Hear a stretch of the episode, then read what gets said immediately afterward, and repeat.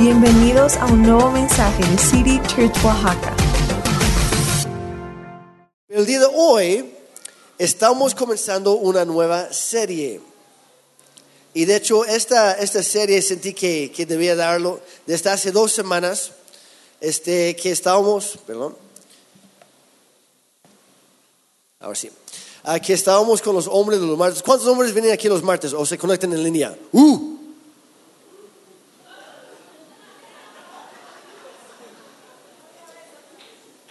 Si así lo van a hacer, mejor no hagan nada. A ver, ¿quiénes son los hombres que vienen o se conectan cada martes? ¡Uh! Mucho mejor, ahí está. Y nada más uno, ¡uh! Porque a la segunda es como, ¡uh! Y pues no. Y estábamos platicando de algunas cosas y desde ese momento sentí, tengo que, no, no lo mismo, pero necesito llevar esa serie con la iglesia general. Entonces hoy ya estamos empezando y vamos a tomar un par de semanas sobre esto. Y se llama la serie Decisiones que cambian tu vida. Decisiones que cambian tu vida. Y hablando de decisiones, yo me acuerdo hace, hace tiempo, um, antes de casarme, me, me, me acerqué a un, amigo, a un amigo mayor que ya estaba casado y que le pedí un buen consejo de cómo tener un matrimonio exitoso. Y me dijo, pues la clave es llegar a un acuerdo en cuanto a la toma de decisiones. Y me pareció muy interesante la idea, el concepto. Y, y me, le pregunté, pues, ¿cómo, ¿cómo, hicieron eso? Me dice, pues, cuando nos casamos, mi esposa y yo, juntos decidimos que ella se iba a encargar de todas las decisiones pequeñas y que yo me encargaría de todas las decisiones grandes. Y así lo hemos llevado. Y yo me quedé, pues, pues siguen casados, entonces el amor funciona. Pero realmente, ¿cómo te ha ido con eso? Y se volteó, me dice, pues la verdad, Jeremy, me, ya, ya, ya tenemos 25 años de casados. Y hasta el día de hoy no ha habido ni una sola gran decisión que tomar. No necesariamente estoy recomendando ese consejo, pero decisiones que cambian tu vida. Quieras o no, nuestra vida actual es el cúmulo de todas las decisiones que hemos tomado desde que nacimos hasta ese momento. Estamos como estamos porque nosotros lo decidimos. Punto. Yo sé que hay otras cosas que nos afectan, pero es nuestra decisión de cómo vamos a responder o reaccionar a lo que nos hacen. A fin de cuentas, es nuestra decisión. Y nuestro destino será determinado por las decisiones que tomamos a partir de este momento y hasta el día que, en que nos morimos. Y la neta es que tomamos un montón de decisiones todos los días. Incluso la gente que se considera indecisiva. ¿Alguien indecisivo por acá? ¿Alguien está? ¿Lo levanto o no?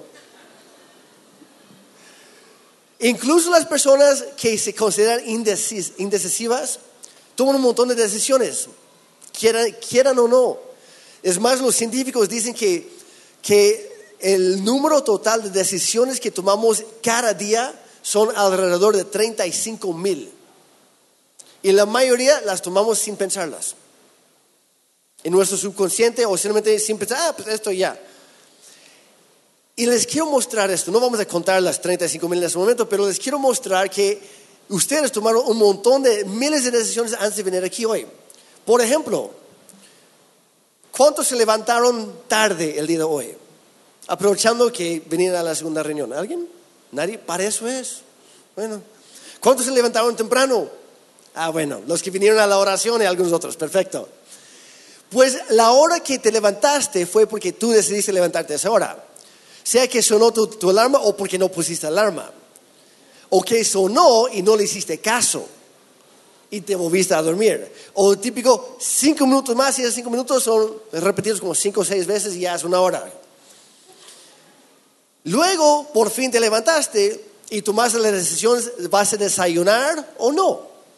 Y si es que vas a desayunar, ¿qué vas a desayunar?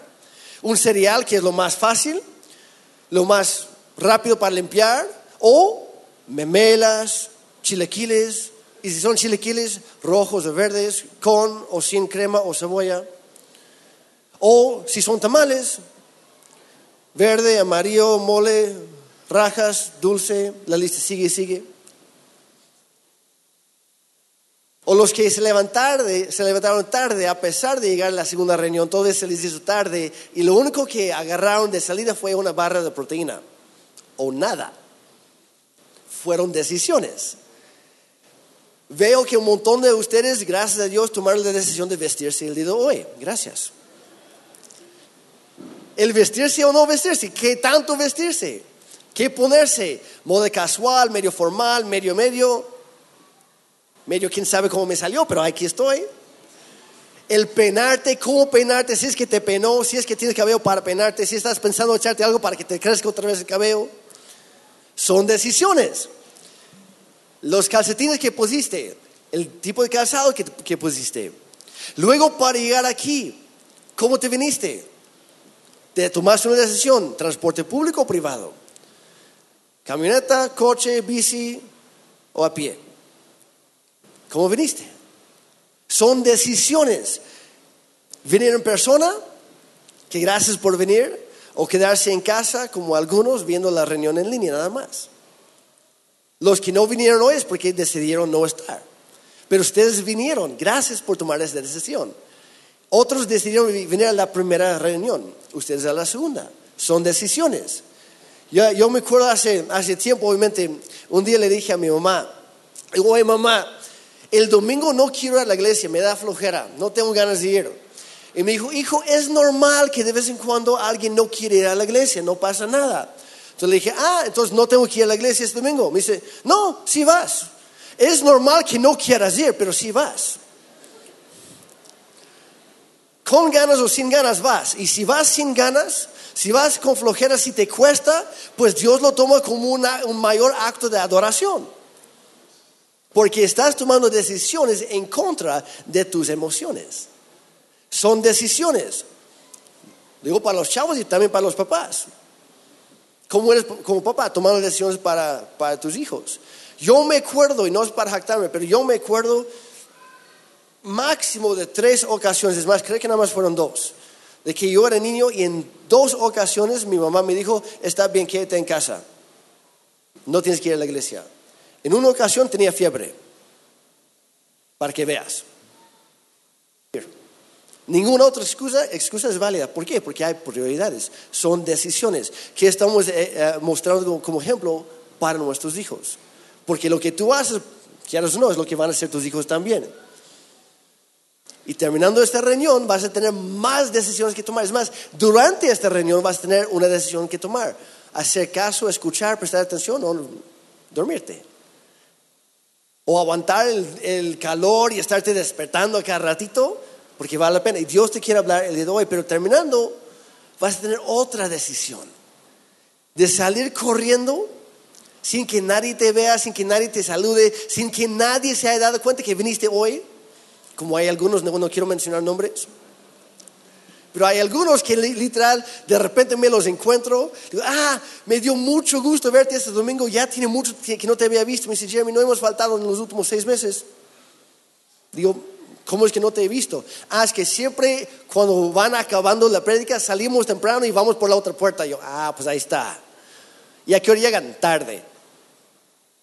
Pues también.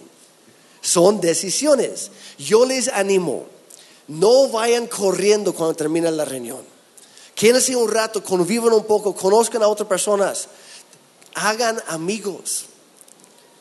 Para que cuando, cuando estés pasando por alguna dificultad, sepas a quién llamar. Que tengas buenos amigos aquí de la iglesia, otras familias que, que te rodean, que cuando tú faltas, te van a buscar. Cuando tú te enfermas, van a orar por ti o van a pasar recado. Que te van a ayudar en el día a día. Pero a fin de cuentas, todos son decisiones que tomamos nosotros. Y obviamente muchas de nuestras decisiones, pues no trascienden mucho más allá del momento actual, ¿verdad? Lo que tú comes hoy, pues mañana ya, ya te olvidaste que comiste ayer o antier, ¿verdad? O si estuvo muy bueno, pues ya te acuerdas tres, cuatro días, ya está ahí. Ya ni te acuerdas cómo supo. Lo que tú comes, pues a lo mejor, pero si haces lo mismo día tras día, por ejemplo, si estás comiendo mucho azúcar, ¿qué sucede? Diabetes. Son decisiones para muchos. Obviamente algunos tienen más tolerancia, otros menos, eso es otra cosa, pero son decisiones que tomamos nosotros. Y a fin de cuentas, no todas las decisiones importan mucho.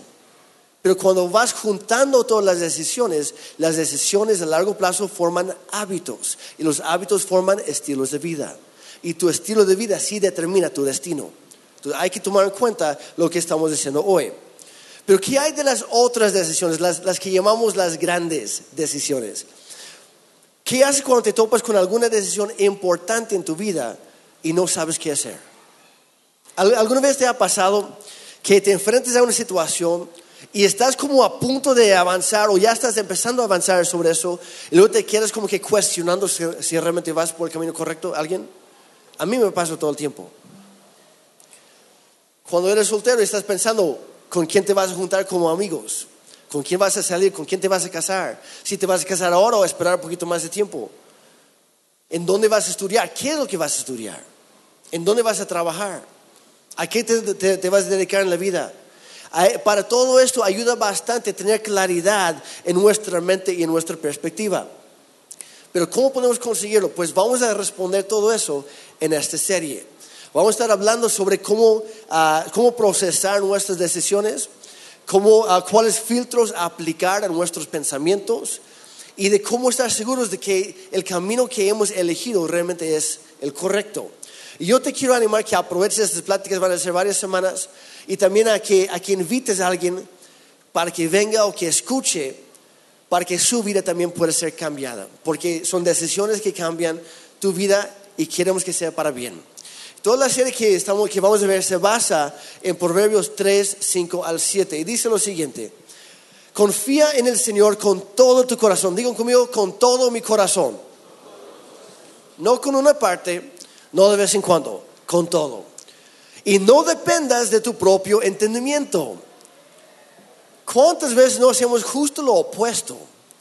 Que confiamos en Dios un poquito y dependemos casi todo de nosotros mismos. La verdad. Y luego nos preguntamos por qué terminamos otra vez en la misma trampa, en la misma caída, en la misma, bronca que antes. Es por no aplicar esto a nuestra vida. Dice, busca su voluntad en todo lo que hagas y Él te mostrará cuál camino tomar. No te dejes impresionar por tu propia sabiduría. En cambio, teme al Señor y aléjate del mal. Teme al Señor y aléjate del mal. Y aquí está la cosa. Hay algo que Dios siempre desea para tu vida. Que le permites que Él sane tu pasado y que Él te guíe tu presente y tu futuro, que confíes en Él durante el proceso. Y si hacemos eso, Él nos va a guiar por el camino correcto, como dice aquí.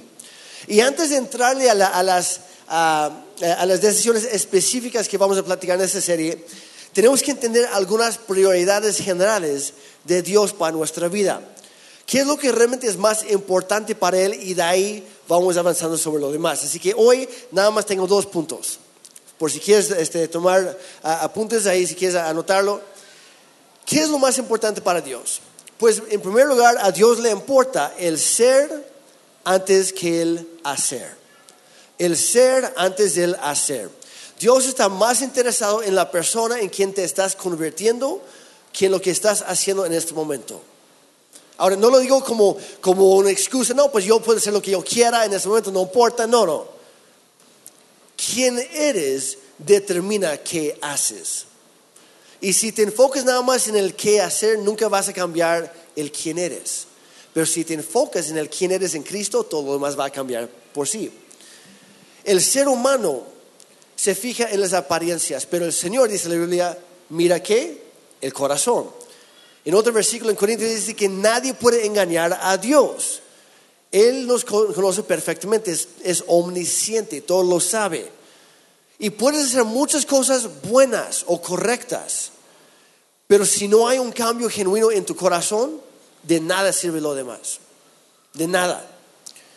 A fin de cuentas, quien eres eventualmente, pronto o tarde, va a, determinar lo que haces, no al revés. Hay, algunos papás que, que obligan a sus hijos a, hacer ciertas cosas y nunca tratan con su carácter, de quiénes son.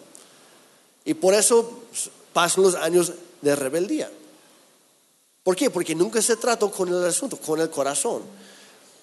Y es el corazón de Dios para nosotros. Dice 1 Tesalonicenses 4:3, la primera parte dice, la, la voluntad de Dios es que sean santos. Ahora, ¿qué significa ser santo? Significa ser apartado para Dios, ser consagrado para Él, ser diferente del resto del mundo, significa estar apartados o alejados del pecado, apartados para Dios, que significa estar cerca de Dios. ¿Qué es lo que hacemos muchas veces como gente religiosa? Tratamos de alejarnos del mal sin nunca acercarnos a Dios. Y por eso, como un imán, siempre nos lleva arrastrando otra vez.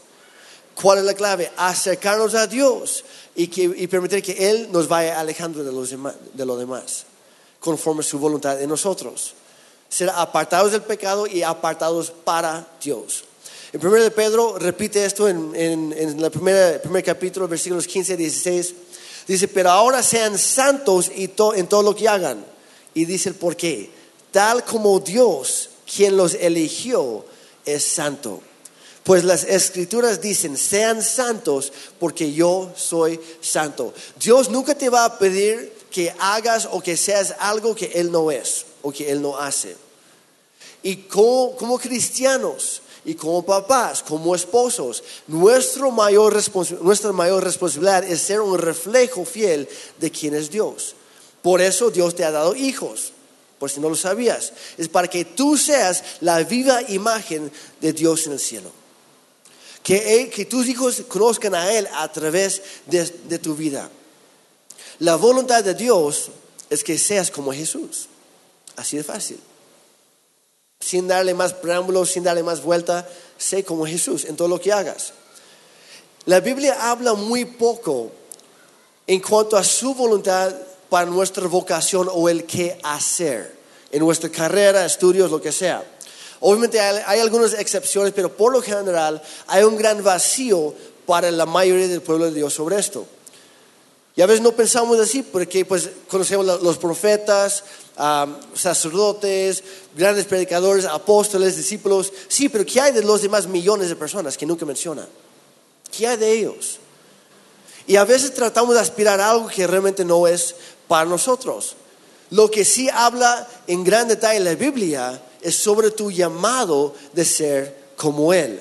Así que en lugar de preguntarte, y tengo que decirlo porque como fui pastor de jóvenes y juniors y adolescentes durante 20 años, esta sin duda fue la, pregunta que más constantemente me hacían. Jeremy, ¿qué hago con mi vida? ¿Qué debo estudiar? ¿En dónde debo estudiar? Y yo les preguntaba, yo les respondía, pues, ¿por qué me preguntan a mí? Yo no soy Dios, tampoco soy tu papá. Si yo, yo te puedo dar unos parámetros generales. ¿Qué te gusta hacer? Ah, pues esto. ¿Y qué estás pensando? Pues estoy entre esto y el otro. ¿Y qué dice tu papá? Este. ¿Y tú? El otro. ¿Y quién va a pagar tus estudios? Mi papá. Pues tómalo en cuenta por lo menos, ¿no? A lo mejor es un buen consejo. Pero hagas lo que hagas, aplícate lo que vas a hacer. Porque en lugar de hacerte la pregunta, ¿qué es lo que Dios quiere que yo haga? Pregúntate, ¿en quién quiere Dios que yo me convierta? Y si haces eso, lo demás viene de gratis.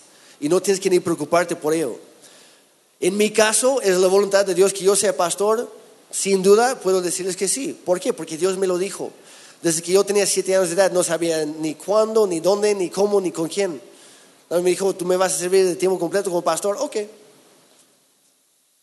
Pero por algo Dios depositó en mi vida, desde que yo era muy chiquito, un amor por todo lo que es México bueno, conocía a una guatemalteca que era la mamá de un amigo y una mexicana que era de Cuernavaca, que era la esposa de uno de mis profesores en la primaria. Fuera y no conocía ningún, otra, ningún otro latino o latina en mi vida. Pero por algo me encantaban las latinas. Gracias a Dios me casé con una latina, sin queja alguna.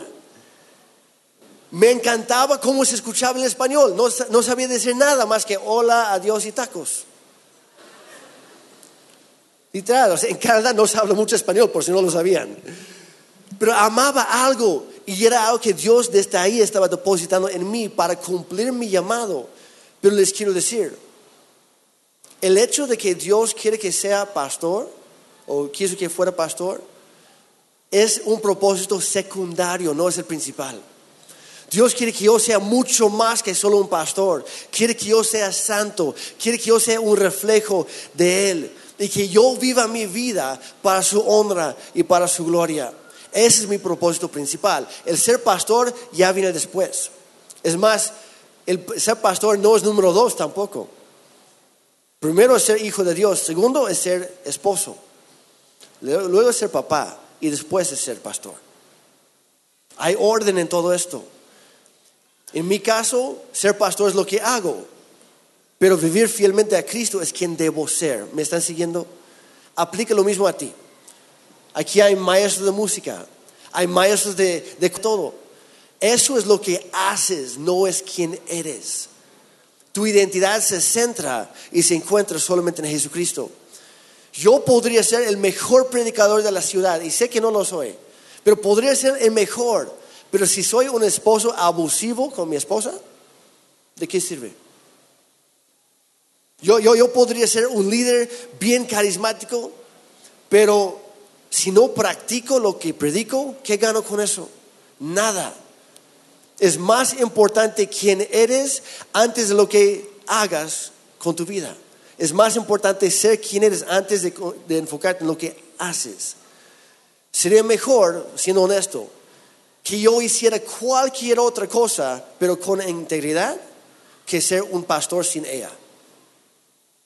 Y tú lo de pastor por tu vocación. Hagas lo que hagas, hazlo para Dios, para honrarle a Él. Dice Salmo 37 que es como un, espejo de lo que leímos ya en Proverbios. Dice, confía en el Señor y haz el bien. Establecete en la tierra y mantente fiel. Son dos cosas claves. Confía en Dios y mantente fiel.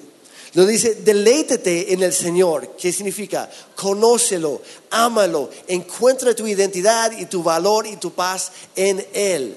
Y luego dice, y Él te concederá los deseos de tu corazón. ¿Qué es lo que hacemos muchas veces? Agarramos solamente la segunda parte de ese versículo y hacemos caso omiso a la primera. ¿Quieres que Dios conceda los deseos de, tu corazón?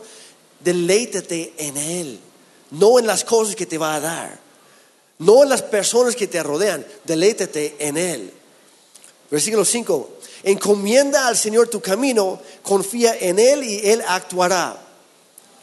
Significa que dejemos que Dios nos guíe que confiamos en Él en sus procesos y que lo busquemos desde el principio, no solo de, ya al final, cuando ya metimos la pata, cuando ya estalló la, la bomba y estamos, Señor, sálvame, rescátame otra vez. Lo cual, por cierto, Él, lo, él hará. Pero prefiere que lo busques a Él desde el principio para evitar estallar esa bomba. Que haya menos daño colateral. Número 6. Hará que tu justicia si haces todo esto, todo lo anterior, hará que tu justicia resplandezca como el alba, tu justa causa como el sol de mediodía. Y lo que dice es que nuestra vida será como una luz brillante que atrae a todos los demás, pero solamente si hacemos todo lo demás, si lo buscamos desde el principio y de todo corazón. Así que sé fiel a Él, sé como Jesús. Cuando te enfrentas a una decisión, por ejemplo, los jóvenes, los solteros. Si estás pensando, ¿me caso con esta persona? ¿O me espero tantito o busco a alguien más? Mantente fiel a Jesús. Y Él te va a guiar. Si no es cristiano o cristiana, la respuesta ya es no. Mantente fiel a Jesús, no a esa persona. Si ya estás casado, ¿qué crees? La decisión ya se tomó. Mantente fiel en esa relación. Mantente fiel a Dios y a tu cónyuge. Mantente fiel. Si estás pensando, híjole, es que no sé si estudiar medicina o derecho, pues yo te preguntaría qué tal están tus calificaciones ahora. Porque yo he conocido a algunos chavos que me dicen, yo quiero ser doctor. Ah, ¿y cuál es tu promedio en la prepa? 7.7. No he reprobado ni uno. Sí, pero tampoco eres muy sobresaliente que digamos. Y la verdad, nuestra nación y el mundo entero necesita buenos doctores, no malos doctores. Ya tenemos suficientes de ellos. Buenos abogados, no malos abogados. Buenos administradores, no malos administradores. Me, explico. La vocación que sea, pero aplícate. Encuentra algo que te apasiona y que puedes convertirlo en un trabajo para que lo disfrutes, pero hazlo de todo corazón. Y dale gloria a Dios. No hagas nada a medias. Sé fiel con lo que Dios te ha dado a ti. Aquí está la frase para la pantalla. Si te estás convirtiendo en la persona correcta, Dios te ayudará a escoger el camino correcto también. Enfócate en ser antes de hacer. Y número dos, a Dios le importa el por qué antes del qué. O sea que puedes hacer lo correcto, pero si tu motivación no es correcta, de todas formas, la cosa está mal. Así de fácil. Los motivos le importan y le importan mucho a Dios. Proverbios 21, 2 dice, a cada uno le parece correcto su proceder, pero el Señor juzga los motivos. Proverbios 16, versículo 2 no está en la pantalla, pero dice, el camino de uno siempre le parece correcto. Y luego dice algo parecido, pero el Señor juzga lo que está pasando aquí adentro. Hay, siempre hay dos razones por hacer cualquier cosa. La primera es porque te parece bien o fácil o ventajoso o beneficioso para ti o para alguien más, etc. Porque te parece correcto. Y la segunda razón por hacer cualquier cosa es porque realmente es lo correcto. Uno es lo que te parece y otro es lo que realmente es. Yo me acuerdo cuando era chavo, mi pastor me dijo, Jeremy, hagas lo que hagas, donde, donde quiere que Dios te lleve, siempre haz lo correcto, aunque caigas mal a otros. Me dijo, haz lo correcto aun cuando no sea conveniente. Haz lo correcto aunque nadie más te siga. Haz lo correcto aunque los demás se burlen de ti. Porque si tú haces lo correcto y tu corazón está en el lugar correcto, Dios siempre te va a apoyar, te va a respaldar. Pero si no hacemos lo correcto o si nuestros motivos no son los correctos al hacerlo, de nada sirve delante de Dios. Proverbios 14, 12 dice, hay cosas que hacemos que nos parecen correctas, pero que al fin de cuentas nos llevan a la tumba. La pastora Marta esta mañana estaba diciendo en la, oración que justo cuando salía de su casa para venir aquí, tuvo por unas carreras, tuvo que doblar y iba avanzando lentamente porque había carreras, entonces uno lo lleva más tranquilo por respeto a los demás y que de la nada salieron unos dos tipos creo con motocicleta y por poco se estampan con el coche de Marta. Es más, pensó Marta que ya, lo, ya había chocado. Ahora, ¿qué habrá estado pasando por la mente de esos jóvenes mientras? No, me encanta la, velocidad, me encanta sentir el aire en mi carro, lo que sea. Entre mayor velocidad, mejor. Y sí, todo viene hasta que se topan con un árbol que tiene una visión contraria de, a mí me gusta plantarme justo acá y nunca moverme. ¿Y cuál de los dos va a ganar? Hay caminos que nos parecen correctos a nosotros en el momento, pero cuando pensamos un poquito más nos damos cuenta, hay que evitarlo por completo, para no terminar mal. Y Jesús regañaba a los fariseos o a la gente religiosa de su día, porque ellos les encantaba practicar la justicia, pero para quedar bien con los demás, para verse bien delante de las personas, y no porque realmente buscaban agradar a Dios. Y, Jesús le decía que esa clase de justicia o religión realmente no sirve de nada delante de Dios. Al contrario, te hace más mal que bien.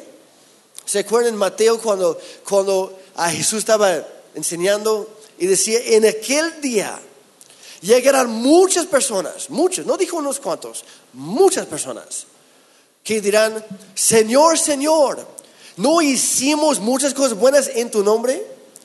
Cosas buenas, no cosas malas. Cosas buenas y en tu nombre. ¿Acaso no expulsamos demonios y sanamos a los enfermos y decimos esto, esto, esto, esto, esto? Y Jesús dijo, pero el rey, o sea, Dios Padre, el rey les dirá, aléjense de mí, hacedores de maldad. Ojo ahí, estaban haciendo cosas buenas. Y Dios los marcó, los tachó como hacedores de maldad. ¿Por qué? Porque su corazón no estaba bien. Y tu motivación en lo que sea va a determinar si es agradable a Dios o no. No es el hecho en sí. Obviamente hay algunos hechos, algunas acciones que aun si tu corazón está bien, sigue siendo pecado, ¿verdad? Sigue siendo mal. Si tú matas a alguien con las mejores intenciones, sigue siendo asesinato, ¿ok? No estamos justificando cosas que nada que ver. Pero hay cosas que nos parecen ser correctas, pero con la motivación incorrecta, terminamos mal, alejados de Dios, alejados de su corazón. Y el apóstol Pablo también se enfrentó a lo mismo cuando él escribió la carta a los Gálatas, capítulo 1. Él dijo, ¿qué busco con esto? ¿Ganarme la aprobación humana o la de Dios? ¿Piensan que procuro agradar a los demás? Si yo buscara agradar a otros, no sería ya siervo de Cristo.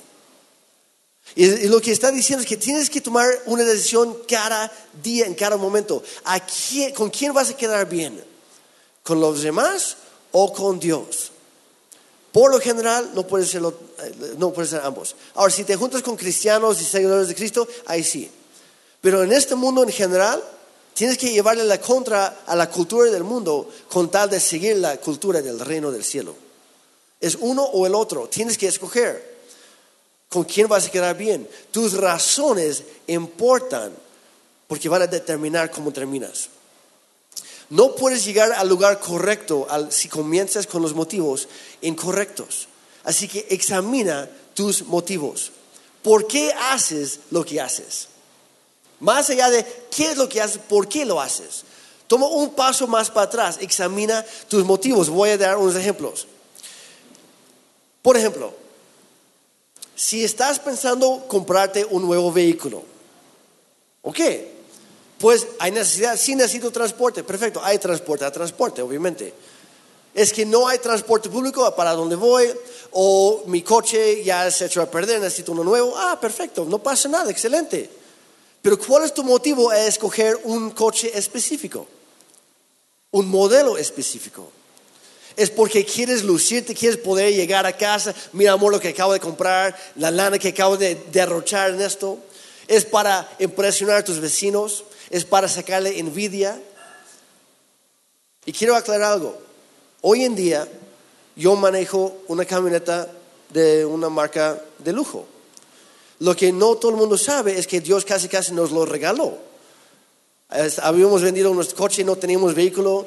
Estábamos en Puebla en ese momento. Íbamos pasando eh, en, en una calle, en, en una avenida. Y de repente Ana me dijo que venía conmigo. Dice, Jeremy, nos urge una, una camioneta. Hemos estado buscando por todos, todos lugares. Hemos pedido a Dios una camioneta cerrada para que podamos llevar a personas o bienes a los pueblos o a donde quiera que Dios nos lleve para servir a la comunidad. Dije, sí, pero no encontramos nada. Hemos ido a varias agencias, varias de, de, de- de seminuevos y nada. Y de repente vamos pasando una agencia y veo una, y yo vi el nombre de la agencia y pensé, eso no es de esa agencia. Y me dice, pues para, ya me acerco, vi, vi la marca y le dije, Ana, no tenemos para esta camioneta. No, no, no, no lo tenemos. Y me dice, no pierdes nada en preguntar. Dios conoce nuestro corazón. Entonces yo entré, encontré a la mujer que era, eh, su hijo era el dueño de la camioneta. Me dice, yo no sé cuánto está pidiendo, aquí está su número, márcale. Le marqué, dice, pásame a mi mamá, le pasé a su mamá. Dice, mamá, tú trabajas en la agencia, checa ahí el, el- el librito azul, busca el valor más mínimo que encuentras, es lo que quiero. Yo escuché eso, ay caray, ¿y cuál es ese número, no? Y cuando lo vi, era el número exacto, la cantidad exacta que teníamos ahorrado en ese momento. No teníamos para la gasolina, pero Dios incluso nos lo dio con tanque lleno. Y Ana me dijo, Jeremy, si Dios nos está bendiciendo con esta camioneta, Él también va a llenar el tanque de vez en cuando, cuando haga falta. Y lo ha hecho. Dios conoce tu motivo y cuando tus motivos son puros, Él te sorprende. Pero si tus motivos son el orgullo, la envidia o lo demás, cuidado. Lo que tú pensabas que iba a ser una bendición, va a ser una maldición. Porque muchas personas compran cosas muy caras, sean casas, coches, lo que sea, y se endeudan y es antibíblico, por cierto. Dice la Biblia que la única deuda que deberemos tener como cristianos es la de amar a los demás como Cristo nos ama a nosotros. Punto. Otro ejemplo, ¿debo publicar esta cierta foto en mis redes o no? Pues pregunte, ¿por qué la quieres publicar? ¿Qué es lo que quieres sacar con esto? ¿Estás honrando a Cristo? ¿Estás llamando la atención a Él o a ti mismo? Así de fácil. Si es la segunda, no la publiques. No, es que así es mi perfil. Pues deberías cambiar de perfil tal vez. ¿Por qué lo pones? ¿Qué es lo que estás tratando de provocar en los demás con esa foto? ¿Esas envidias? Tal vez lujuria. ¿Quién sabe qué? Un montón de cosas. ¿Qué estás tratando de provocar? O tal vez, ¿qué estás tratando de suplir en tu propia vida? Algún faltante ahí. Y sabe que ningún número de likes o de corazoncitos va a llenar ese faltante en tu corazón. El único que puede es Dios y es por eso que tienes que dejar de buscar tu identidad y tu valor en las redes y buscarlo en Dios, que te creó, que te ama por encima de todo. Otro ejemplo. Cuando yo le compro algo a mi esposa, y es más, hay una historia en la Biblia sobre esto, en la vida de Sansón, luego les platico. Algunos ya saben cómo es. Pero cuando yo le compro algo a mi esposa, y hay que entender que el, lenguaje del amor principal de mi esposa es recibir regalos. Entonces, cuando yo le compro algo a mi, a mi esposa, ¿cuáles son mis, motivos? Le estoy regalando eso porque simplemente la amo y quiero que, quiero que sepa cuánto la amo, cuánto la aprecio, cuánto la valoro. O como Sansón le estoy regalando algo con tal de conseguir algo a cambio. Los motivos importan y Dios juzga tus intenciones. El por qué antes del qué. ¿Cuál es tu afán en todo? Que la gente te vea a ti, que te envidien a ti. ¿Estás tratando de impresionar a los demás, de quedar bien con los demás o estás tratando de agradar a Dios quien te creó? Y estás procurando que la gente vea a Él a través de tu vida. Es una decisión que tú tomas y la, la que tomes cuando esto va a determinar todo lo demás.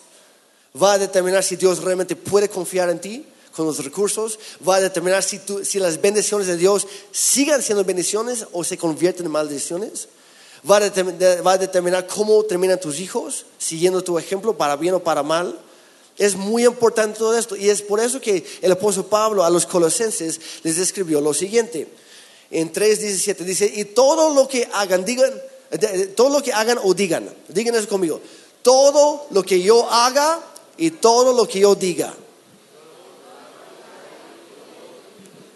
Dice, háganlo como verdaderos seguidores del Señor Jesucristo y denle gracias al Padre por lo que Cristo ha hecho por ustedes. En otra versión dice, háganlo todo en el nombre del Señor Jesús. Y significa que debemos ser representantes de Él, donde quiera que vayamos, en todo lo que hagamos, incluso a la hora de hablar. Cuando tú abres tu boca, ¿la gente escucha a Dios o escucha al vil diablo?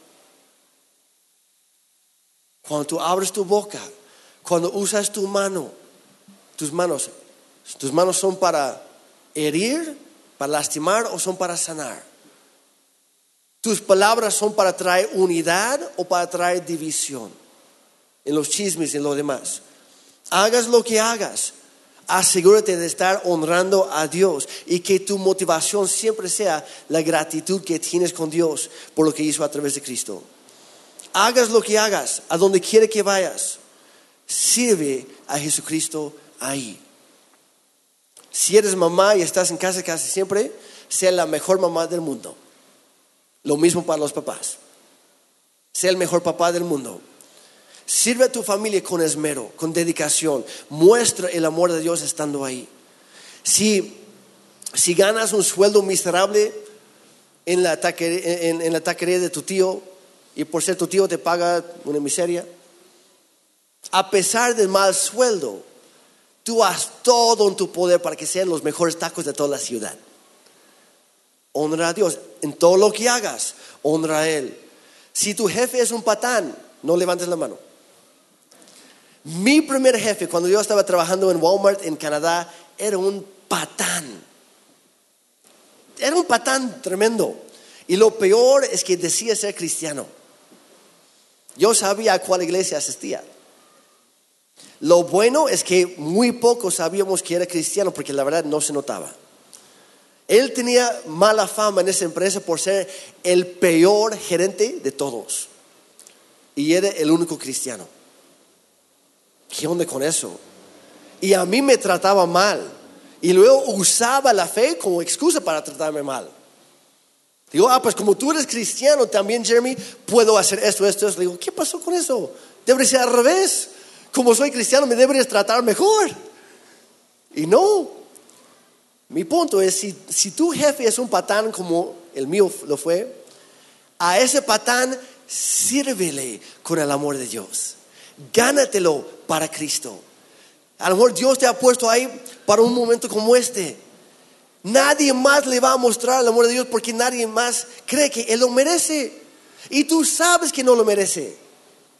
Pero sabes que tú tampoco lo mereces y aún así Dios te salvó a ti. Hazlo. La voluntad de Dios para tu vida se trata de ser antes de hacer. Y se trata del por qué antes del qué.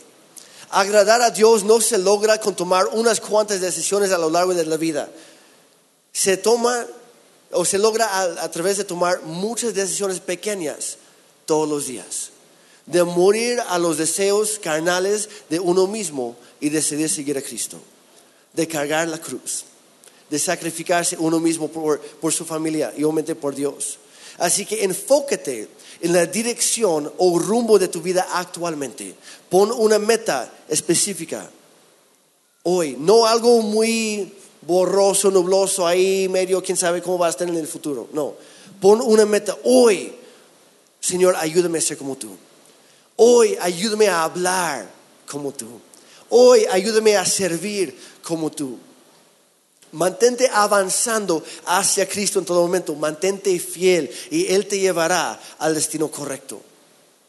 Y para ir terminando, si tienes el motivo correcto, Dios te llevará al destino correcto. Incluso si, tienes algunas fallas en el camino, si tu corazón es puro, Dios te va a corregir tu camino. Dios mira el corazón. Hagas lo que hagas, hazlo para la gloria de Dios. En el mismo Colosenses capítulo 3, unos versículos adelante, en el 23 y 24, dice, y todo lo que hagan, nuevamente todo lo que hagan, háganlo de corazón, como para el Señor y no como para la gente porque ya saben que el Señor les dará la herencia como recompensa, pues ustedes sirven a Cristo el Señor. Las buenas noticias es que la historia de tu vida aún no se ha terminado. No importa lo que pasó la semana pasada, tal vez lo que pasó anoche, hoy en la madrugada, en la hora antes de venir aquí, o incluso algunos pensamientos que tuviste durante este tiempo. Posiblemente algo que mencioné como que disparó algo en tu cerebro. Tus decisiones a partir de este momento pueden cambiarlo todo. Y Dios te está haciendo una invitación para que lo tomes en cuenta. Que confíes en Él y que empieces ese proceso con Él. Si es que pueden, por favor, pónganse de pie. Las decisiones que tomes a partir de este momento te van a dirigir por un camino o por otro. Pero cuando sabes en quién confiar. Y eso como resultado de conocerlo. Te va a dar la, te va a inspirar y puedes estar seguro de que tu vida va avanzando hacia el destino correcto. Quiero terminar con ese Salmo 37 que dice, el Señor dirige los pasos de los justos, no de los malvados, no de los orgullosos, no de los, no de los que no lo toman en cuenta, de los justos. Y ese es un versículo que mi abuela me enseñó cuando yo tenía muy poca edad, tenía a lo mejor 5 o 6 años de edad. Y mi abuela me enseñó este versículo. Y se me quedó tan grabado en, la mente que me ayudó en el camino. Obviamente todos cometemos errores, yo siendo el primero. Nadie es perfecto. Pero cuando tú tomas en cuenta a Dios, Él te guarda de cometer malos o de tomar malas decisiones, de cometer más, más errores o mayores errores. El Señor dirige los pasos de los justos, se deleita en cada detalle de su vida.